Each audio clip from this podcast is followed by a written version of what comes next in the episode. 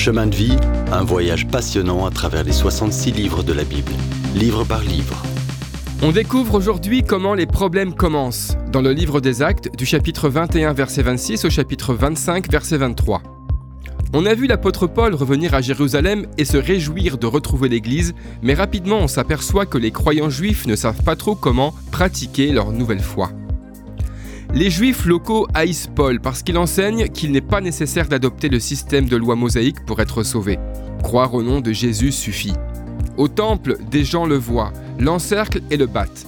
Un capitaine romain arrive, arrête Paul, pensant que c'est un criminel.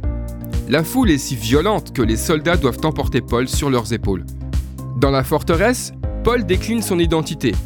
Je suis juif de Tarse. Puis-je parler à la foule? Le capitaine l'y autorise surpris que Paul lui parle en grec. Mais Paul parle à la foule en hébreu, et dès que les gens entendent la langue qu'ils aiment, la tempête s'apaise soudain. Paul leur dit qu'il a été, comme eux, un pharisien strict. Il persécutait tous les adeptes de la voie. Il leur raconte son expérience sur la route de Damas, quand Jésus lui est apparu en personne, et ce que c'était que d'être aveugle plusieurs jours. Puis il dit que sa mission, c'est de parler du Seigneur aux non-juifs. Tous écoutent attentivement jusque-là, puis c'est l'explosion. Le capitaine doit encore sauver Paul. Il pense qu'il devrait obtenir toute la vérité sur Paul. Pour éviter le fouet, Paul demande Est-il légal de torturer un citoyen romain sans jugement? Waouh Immédiatement, le capitaine arrête l'interrogatoire, surpris que son prisonnier soit citoyen romain. Alors il organise une audience entre Paul et le chef des prêtres pour le lendemain. Son statut de citoyen romain lui donnait quelques privilèges. Au matin, Paul passe devant le Sanhédrin, le grand conseil des Juifs. Il apparaît immédiatement que l'audience ne sera pas juste. Quand Paul parle, on le frappe sur la bouche.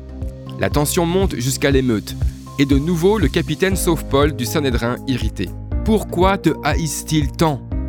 Cette nuit-là en prison, le Seigneur visite Paul dans sa cellule. Il s'approche de lui et l'encourage. Tu as bien témoigné de moi à Jérusalem. Tu seras aussi mon témoin à Rome. Paul apprend qu'on veut le tuer, mais là aussi le capitaine le sauve de ce complot. Il l'emmène à Césarée pour comparaître devant Félix, le gouverneur romain. Silencieux pendant deux ans, Paul reste dans une prison romaine. Il comparaît devant Félix d'abord, qui voit aussitôt que Paul est innocent. Il aurait dû le libérer. Mais Félix est un politicien futé alors, faute d'une meilleure manœuvre politique, il tente de gagner du temps. Festus succède à Félix comme gouverneur. Paul sait que Festus ne le jugera pas équitablement. Alors il utilise son droit de citoyen romain pour en appeler à César. Retourner à Jérusalem signifierait pour lui la mort. D'ailleurs, deux ans avant, le Seigneur Jésus lui avait promis un voyage à Rome. Le Seigneur avait aussi dit que Paul paraîtrait devant des rois. Or, Festus est sur la sellette. Il sait qu'il devrait relâcher Paul, mais il demande le soutien du roi Agrippa qui est en visite. Probablement qu'Agrippa connaissait Paul de nom et avait envie de l'entendre se défendre. Alors le roi et le gouverneur prévoient de rencontrer Paul, tout en accomplissant en fait la prophétie. Dans le prochain épisode, on verra un des plus beaux sermons jamais rapportés. Si vous avez aimé cette rubrique et si vous voulez en entendre plus, allez sur le site ttb.twr.org ou téléchargez l'application. Retrouvez-nous aussi sur chemindevie.info. Vous voulez nous dire comment Dieu change votre vie par sa parole? Envoyez-nous un message sur WhatsApp au 07 81 46 39 39. À bientôt